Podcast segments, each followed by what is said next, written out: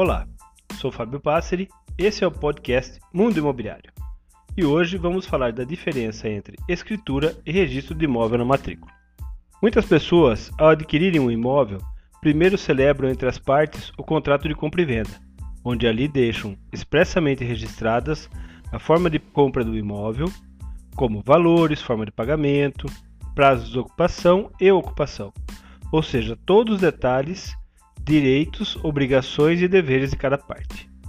Após cumprir essa etapa, o segundo passo será ir a um cartório de notas para realizar a escritura do imóvel, onde o tabelião formaliza, através de escritura pública, a transação entre compradores, vendedores e valores do imóvel.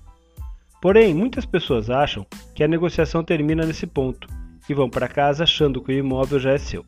Porém, se enganam muito a respeito, pois falta uma etapa a ser cumprida, que é o registro da escritura na matrícula do imóvel. Existe uma frase que diz: dono é quem registra primeiro. Porque dizemos isso exatamente porque a escritura é apenas uma forma de oficializar a negociação por um cartório, mas não significa que o imóvel é de fato seu, Vamos a alguns exemplos. Iniciamos o caso de um vendedor que vem a falecer. Seus herdeiros desconhecem a negociação anterior, uma vez que a matrícula ainda se encontra em nome do espólio. Após o inventário, esses herdeiros resolvem vender esses imóveis.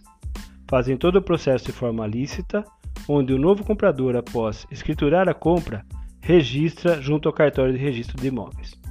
Simplesmente, esse segundo comprador passa a ser o dono do imóvel e não aquele que adquiriu primeiro. Casos assim são mais comuns que se imagina. Em nossa imobiliária, nos deparamos inúmeras vezes com vendedores que dizem ter a escritura há 10, 20 anos, achando que são donos do imóvel. Isso por desconhecimento ou não poder arcar com as custas do registro e até a falta de orientação às vezes do próprio corretor ou até do próprio cartorário. Desta forma, se este é o seu caso, aconselho que registre o mais rápido possível sua escritura, pois no exemplo acima falamos de pessoas lícitas. Existem também estelionatários, quadrilhas que chegam a vender o mesmo imóvel mais de uma vez na mesma semana, para várias pessoas que são inocentes. São três, quatro, cinco compradores, onde apenas um, o mais ágil, será de fato o comprador de imóvel. Esse é mais um podcast Mundo Imobiliário.